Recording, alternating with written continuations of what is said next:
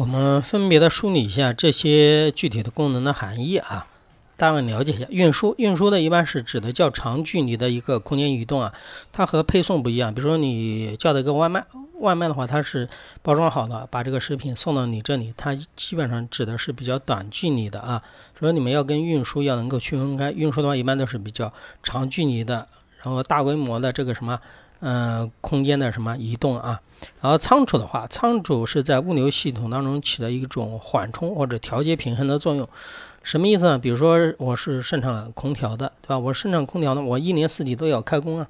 但是空调的需求你们应该都知道，基本上都是夏天的时候需求量比较大，对吧？那我比如说我是在秋天跟冬天生产出来的空调怎么办呢？我肯定要把它储存放起来呀。这就是起到这种缓冲或者调节平衡的什么？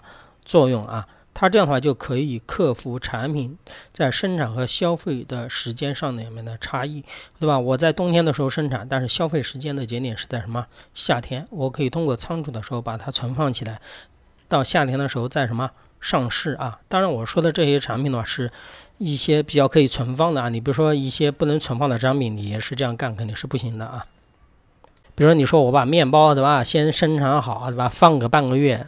嗯，那肯定不行，那会变什么变质的啊？我们这是都是有前提的啊，所以说使物资产生时间上的效用啊。当然，它内容里面包括了储存、管理、保养和什么日常的一个什么维护啊，这就牵扯到仓库这一块了。然后我们再看一下装卸搬运啊，装卸搬运的话，一般指的是比较短距离的，对吧？在一定的空间范围之内，把这货物从架子上拿下来，对吧？把架子从这里的话拿到另外一个地方，比如说在家里面，对吧？你妈妈会跟你说，哎，你把某某东西给我拿过来，这就属于一个什么装卸搬运呢？你把东西从架子上取下来装卸，对吧？然后搬到你这里就属于搬运啊。你们可以联想一下仓库啊，仓库里面就是这样的，把东西从货架上面。嗯，拉下来就是装卸，然后呢，移到你这里就是日常的一个什么搬运啊。一般都是在一定的地域范围内进行的，改变货物的存放状态、空间位置为主要内容的啊。你就联想我刚才说的案例就可以了啊。